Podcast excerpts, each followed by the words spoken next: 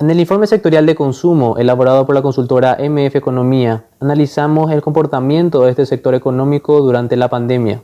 Ante el escenario de pérdida de ingresos y caída de flujos de remesas que se observó en el último tiempo, los créditos para financiar el consumo toman un rol importante. En este caso, al analizar los créditos de consumo se observa una disminución dentro del sistema financiero, explicado principalmente por una reducción por parte de los bancos comerciales. Por su parte, las financieras van demostrando un crecimiento durante este año.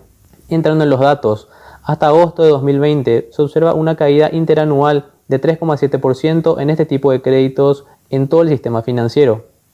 Los bancos redujeron sus créditos durante este mismo periodo de tiempo en un 3,7%, similar al observado en todo el sistema, mientras que las financieras crecieron en un 13,8%. El total de créditos en este sector de consumo asciende a unos 9.3 billones de guaraníes. De este total, el 88% es por parte de los bancos y el 12% por parte de las financieras. Todos estos datos reflejan el impacto que están teniendo los créditos de consumo durante la pandemia de COVID-19. Esta y otras informaciones puedes encontrar en el informe realizado por la consultora MF Economía.